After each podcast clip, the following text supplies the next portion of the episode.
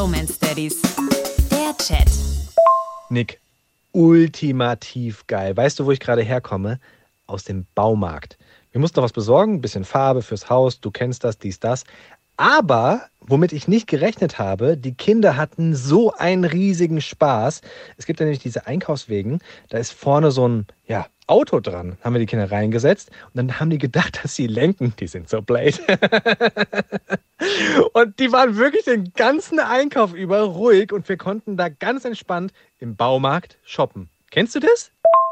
Klar kenne ich das, habe aber so ein bisschen gespaltenes Verhältnis zu diesen Dingern, weil ich immer der Vater war, der vorher den Kindern die Hände sauber gemacht hat, das Lenkrad desinfiziert hat, damit die sich da nicht anstecken, weil alle Kinder natürlich dort drin sitzen.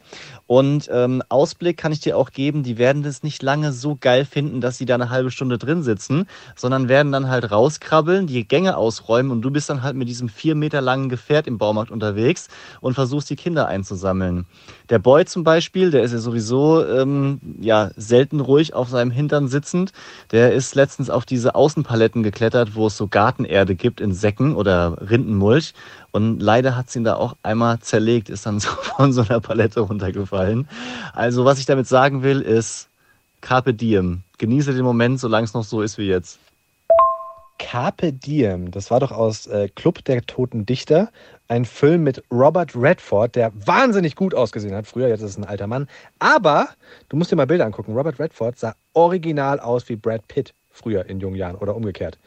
Aber ich schweife ab, kennt man gar nicht. Wie geht's denn dem Boy? Also war das gerade? Du hast gar nichts erzählt. Wie geht's ihm? Hat er sich verletzt oder ist alles okay? Carpe Diem?